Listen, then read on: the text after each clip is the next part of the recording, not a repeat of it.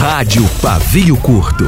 Não temos partido, mas tomamos partido. Nossa voz é a voz dos oprimidos. Olá, aqui Álvaro Brito, jornalista, professor do coletivo Pavio Curto. Hoje, a Rádio Pavio Curto vai entrevistar a Dara Santana e o tema vai ser é, o mês da consciência negra. Né? Então, é, é, a Dara ela é coordenadora nacional do coletivo de juventude negra Enegrecer, também é estudante de Direito da Universidade Federal Fluminense, a UF, Niterói, é, e foi diretora de combate ao racismo da UNE entre 2017 e 2019, mesma época que ela foi do Conselho Nacional de Promoção de Igualdade Racial. Atualmente é assessora da vereadora Tainá de Paula, do PT do município do Rio de Janeiro. Então, Tainá, é, agradeço, né, em nome do, do coletivo Pavio Curto, a tua disponibilidade, a tua participação nessa entrevista. Nesse 20 de novembro de 2021, né, o ano, é um ano que ainda, tamo, ainda estamos em plena pandemia, é, qual a importância de resgatar a memória de luta de Zumbi Dandara, né, que tem sido, né, assim como Paulo Freire, Marighella e outras lideranças do campo popular, atacados e injuriados né, pela extrema-direita, principalmente nas redes sociais. Né? Como é a percepção da juventude sobre essas lideranças históricas é, do movimento do movimento negro? É, resgate de memória, e aí quando a gente está falando sobre memória negra, né? Zumbi, Dandara, a gente está falando de uma memória que foi apagada. A gente tem um processo de apagamento histórico de lideranças negras. Pensar, por exemplo, que é, a pesquisa sobre a data né, do falecimento de Zumbi tem 50 anos que a gente tem essa data, é você pensar que nesse tempo histórico de país é, é muito recente. Então, as nossas descobertas com relação à história negra, é, essa luta contra o apagamento, né? Acho que o Samba da Mangueira, é, quando fala sobre a história que a história não conta, ele foi muito feliz nesse processo, né? Nós temos uma série de histórias que não foram contadas e que agora estão sendo resgatadas e trazidas para o centro do debate de memória e patrimônio histórico-cultural do nosso país. É, então eu acredito, né, que a necessidade desse resgate histórico, da reivindicação do patrimônio histórico-cultural, que não conte apenas a, a história dos senhores, é fundamental para que a gente fale da nossa cultura brasileira real, né? Aquela que é do povo, que é popular, que é negra, que é feminina, é, que é indígena. É essa história que nós precisamos liderar, que nós precisamos reivindicar, que nós precisamos trazer à tona, porque passou por um processo de apagamento, né?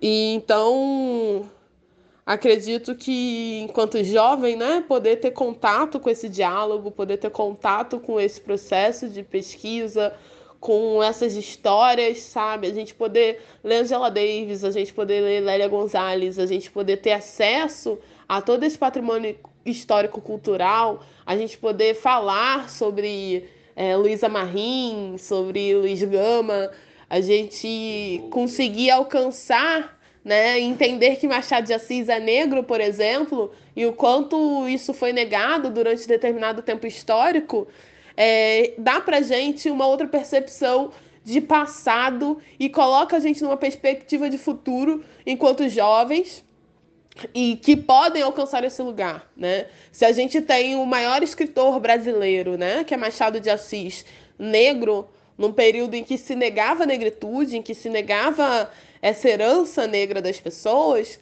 a gente está falando de que é possível. A gente está falando de outros marcos referenciais é muito legal, Dandara, você lembrar é, de Machado de Assis, né?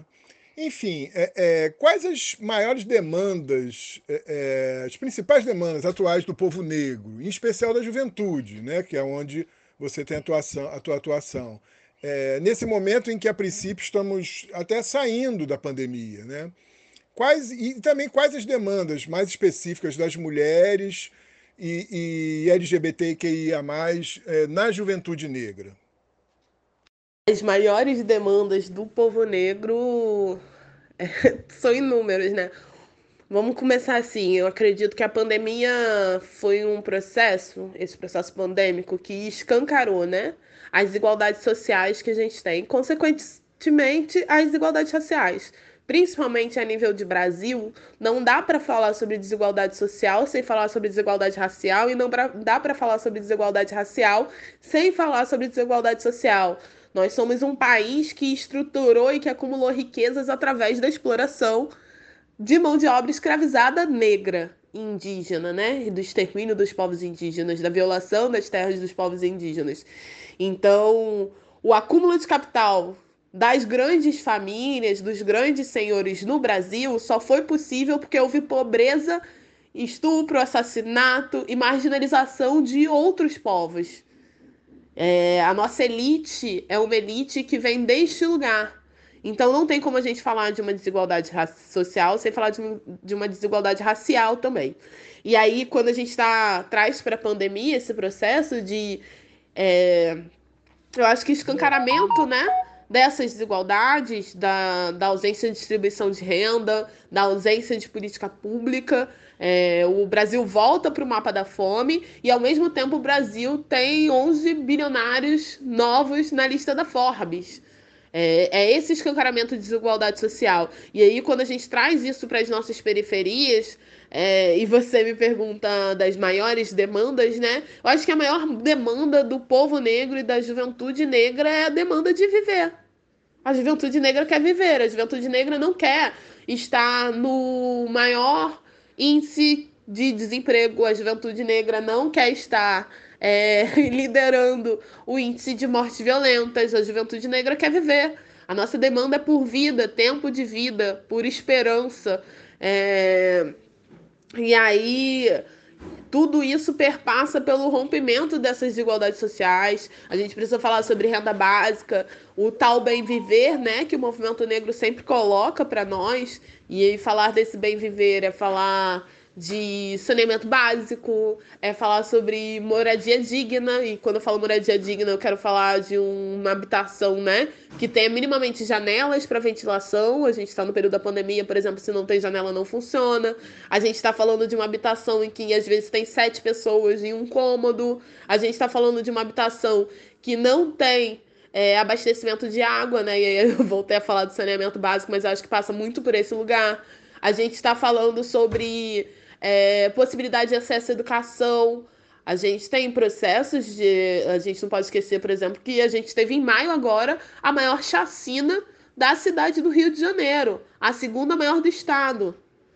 Então, é, o psicológico das nossas crianças que já estão indo estudar com fome, que já não têm acesso à internet, a gente não pode esquecer que as nossas periferias não têm acesso à internet, que nós temos desertos de internet, ou que a internet não pega direito, ou que nossas crianças não têm computador para poder entrar na sala de aula.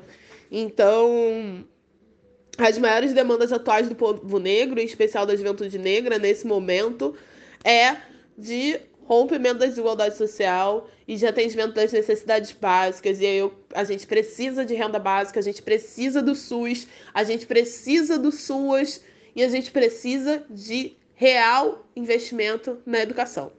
Como nós faremos para as nossas crianças e adolescentes retornarem para a sala de aula é um grande desafio para o próximo período.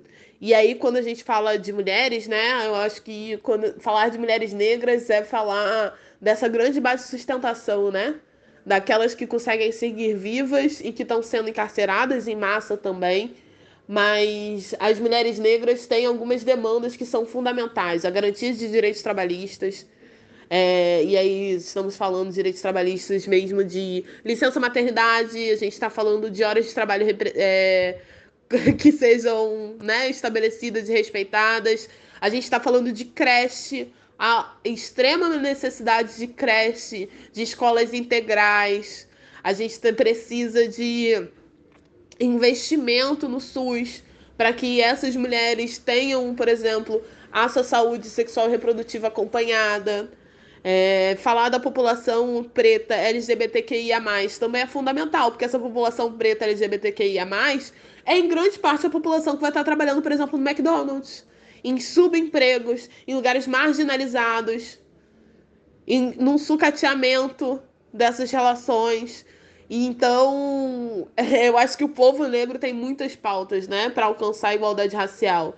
Mas acredito eu que renda básica é um debate mínimo de estruturação da vida, e não só do povo negro, mas do nosso povo periférico e favelado como um todo.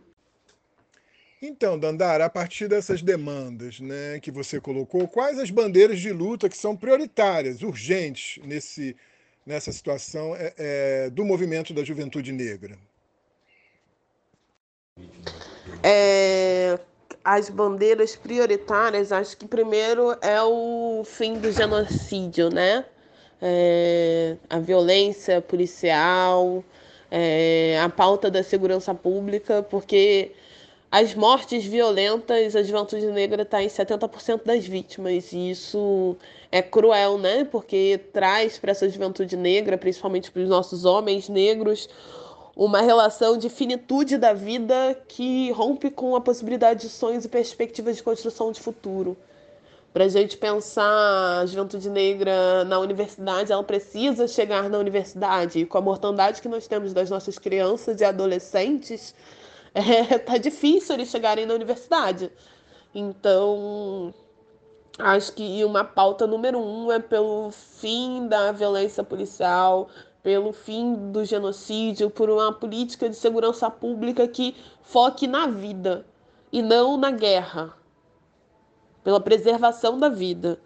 É, outra bandeira fundamental, e aí a gente está aqui, né, 2021, é a lei de cotas. Ano que vem a gente vai ter a variação da lei de cotas. Infelizmente não tivemos o censo de 2020 para conseguir avaliar, né, o quanto as cotas impactaram ou conseguiram impactar no desenvolvimento social do nosso país. É, mas a gente tem diversos estudos que já colocam quanto a universidade enegreceu e também uma série né, de pesquisas e levantamentos de bibliografias que estão sendo construídas por pelo acesso dessa juventude negra na universidade através das cotas, né? Então acredito que as cotas é, são fundamentais para a gente ter aí o desenvolvimento de pesquisa, para a gente cessar o epistemicídio das, da população negra como um todo, né? E para finalizar, eu acho que emprego, né? A gente precisa falar sobre emprego e renda para a juventude negra e como a gente rompe com uma série, né? de decepções e de ausência de política pública que traz hoje uma juventude que não só não tem emprego, como se desesperançou de buscar emprego, né? Hoje a gente tem perfil assim de uma população é, jovem, preta, que está se virando e aí faz um bico de motorista de aplicativo, é, faz um bico de entrega de Zé Delivery com bicicleta do Itaú e vai tirando assim, se resolvendo assim, e não acredita mais é, na possibilidade de uma carteira assinada ou de um emprego com melhorias, né? Então, a gente precisa ter um programa de emprego e empregabilidade para a juventude negra, a gente precisa investir na educação e colocar as cotas é, fortalecidas para o próximo período e que cesse é, a violência policial, a guerra às drogas. É, nós vivemos num país em que as pessoas precisam se comprometer umas com as outras e guerra termina em morte. A gente precisa de uma política de segurança pública de vida. Perfeito, Dandara. Enfim, é, é, as redes sociais elas têm ajudado a dar publicidade a vários casos de racismo, inclusive é, é, violência policial, como você bem colocou, né? A violência da polícia contra negros, pobres, enfim, periféricos. É, você acha que isso, é, é, a rede social, essa publicidade toda, tem contribuído para mudar a consciência da sociedade sobre o racismo e sobre esse preconceito é, é, contra negros, pobres, enfim, é, já que isso tem sido viralizado né, através das redes sociais? as redes sociais, eu acho que elas servem fundamentalmente para divulgação, sabe? Eu acho que para publicização mesmo é, desses casos de racismo, né? A gente tem denúncias de casos de racismo, de abordagem policial, é, questões de segurança em lojas, por exemplo, diversas denúncias que a população negra já fazia, já colocava, mas que agora ela consegue filmar, jogar na rede, viralizar, né? Fato esse que não era possível um tempo atrás. É, tem, e aí eu acho que tem duas linhas. Uma, que muitas vezes essas violências também servem de gatilho para alguns jovens negros, né? Isso você se depara com a, vi, com a violação de corpos negros e de psicológico de pessoas negras, assim, extremamente exposto na internet.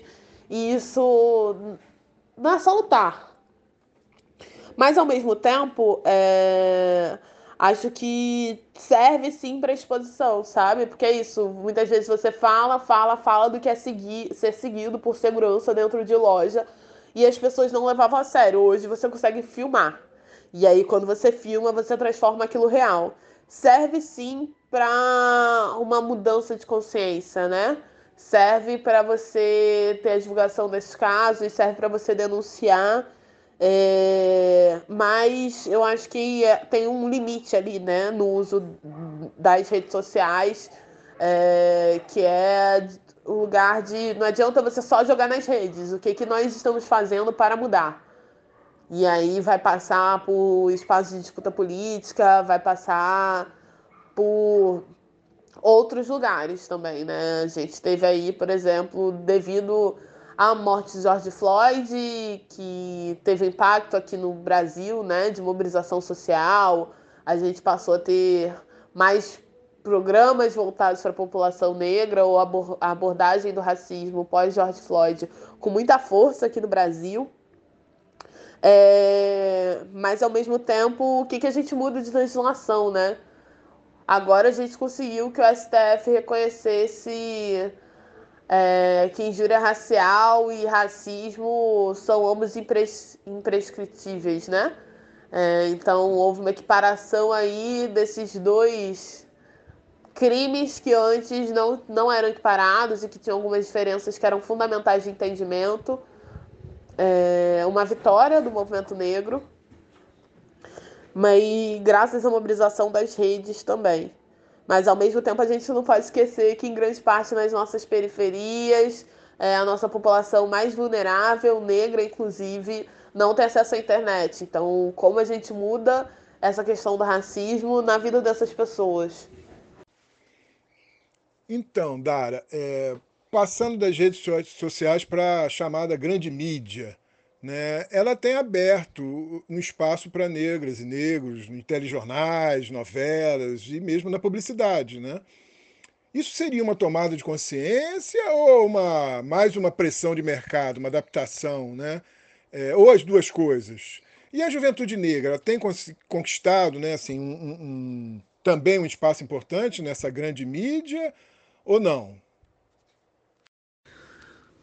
Olha, a grande mídia realmente tem aberto, e é isso, desde o caso de George Floyd, principalmente, a gente abriu uma gama, né, de espaços para a população negra, então a produção de documentários, inclusive, sobre negros e negras, a, o, os documentários, por exemplo, do Emicida, e outros documentários e filmes lançados, Marighella, começam a a ocupar espaço, né?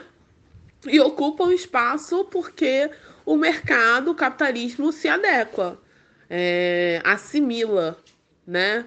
Assim como a gente tem o pink money, a gente tem hoje o black money, e, e, é a partir desse lugar que o capitalismo vai se apropriar. Existe uma gama de população negra e que quer consumir produtos para o seu cabelo e que quer consumir produtos para sua pele. Então, é, as mulheres negras hoje conseguem ter um poder aquisitivo para adquirir maquiagem para pele negra. E elas fazem questão de adquirir esse tipo de maquiagem. Então, o mercado ele se ajusta porque existe um público, existe dinheiro e o capitalismo não vai deixar vazio aquele lugar de disputa. É... Existe um processo que é a tomada de consciência em relação ao racismo, sim. Acredito que a quantidade de pessoas que hoje se reivindica, reivindica negra, que usa cabelo natural, são vitórias, não tem como negar este lugar, né?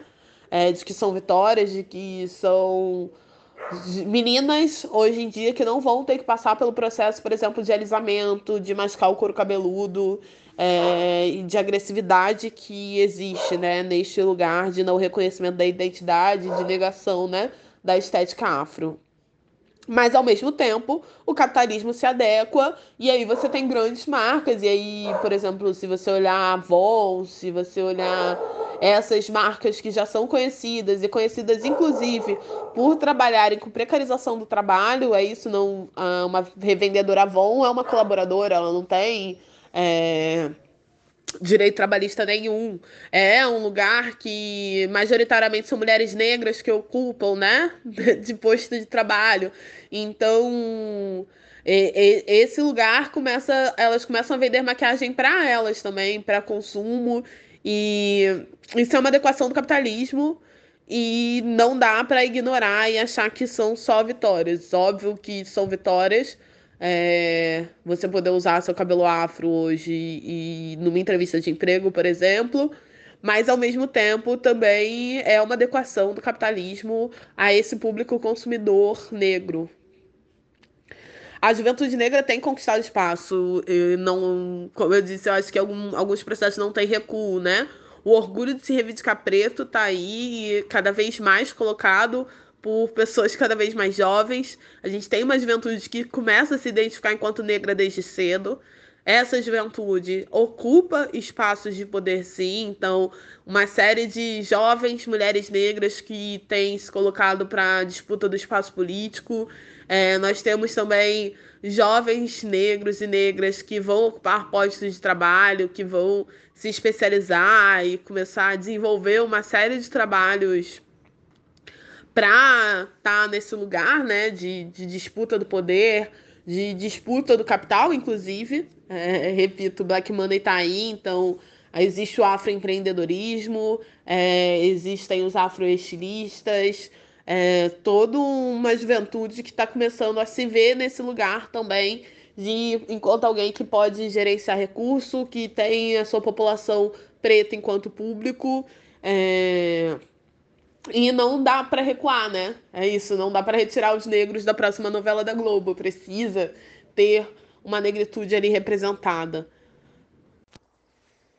Então, Dara, é assim, um marco desse governo, né, é, é, foi a presença é, de Sérgio Camargo à frente da Fundação Palmares, né? A Fundação Palmares tem toda uma tradição desde que foi criada de, de garantia e de preservação da memória e também da, da da, da identificação de, de, comunidades quilombolas, enfim, toda uma, uma política né, voltada para o fortalecimento né, da, da, da, cultura e do movimento negro. Qual é o significado para o movimento negro da presença de Sérgio Camargo à frente da fundação? É, eu acho que a presença de Sérgio Camargo à frente da Fundação Palmares vai dialogar exatamente com isso que eu falei antes, de que não tem recuo mesmo essa direita ultraconservadora, é, que nega, né, a identidade negra, que nega a construção dessa cultura afro, que vai dizer que indígena é pesado e arroba, mesmo essa elite precisa ter negros e negras do seu lado para poder fazer um processo de construção política, porque senão vai, vai ficar feio. Né? Precisa ter essa identificação, porque quem elege é o povo. E o povo, em sua maioria, é negro. E esse povo negro, apesar né, de ter eleito Bolsonaro, elege também figuras enegrecidas em que ele precisava. Né? Não à toa ele deu o nome dele, pro, da família, para o Hélio Bolsonaro conseguir disputar a eleição. Então, acho que Sérgio Camargo ocupa um lugar aí nessa, nessa disputa de narrativa de Bolsonaro, que é o lugar de ah, não sou racista, até emprego gente preta, não sou racista, até tenho um amigo negro. É, numa tentativa de negação é, de tudo que ele coloca, né? Mas ao mesmo tempo coloca pra gente que até o Bolsonaro teve que ter gente preta no entorno dele. E isso é um avanço, né? Porque a gente já teve momentos em que ninguém tinha que colocar pessoas negras em lugar nenhum. É um problema para o movimento, né? Mas ao mesmo tempo a gente não pode negar que a construção política que o movimento negro faz é uma construção política para que os negros possam ter as suas próprias opiniões e colocações. Então, Dara, nessa, nessa questão que você falou, né, da construção política, a gente tem aí, está se aproximando de 2022, né, que é um ano eleitoral.